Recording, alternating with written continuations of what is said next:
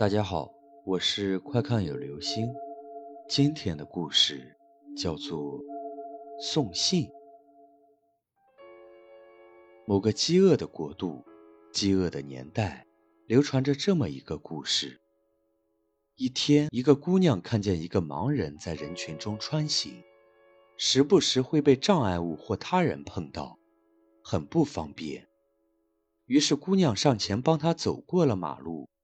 盲人说道：“姑娘，你真是好心人，你可不可以帮我把一封信送到这里去啊？”姑娘一看地址，正好顺路，于是便答应了他。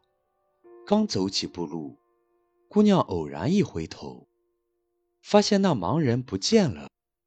有一个身影正快速穿过人群，没戴墨镜，也没拿手杖，但身形衣着。像极了刚才那个盲人。姑娘觉得有可疑，于是找到了警察。事后，警察告诉她，经调查后，他们带队突袭了那个地址，那里有两个屠夫正在肢解人肉。割下来的肉被他们包装好，卖给了外面吃不饱饭的人。而那封信里只有一句话。这是我今天给你们送的最后一个人。好了，这就是今天的故事，送信。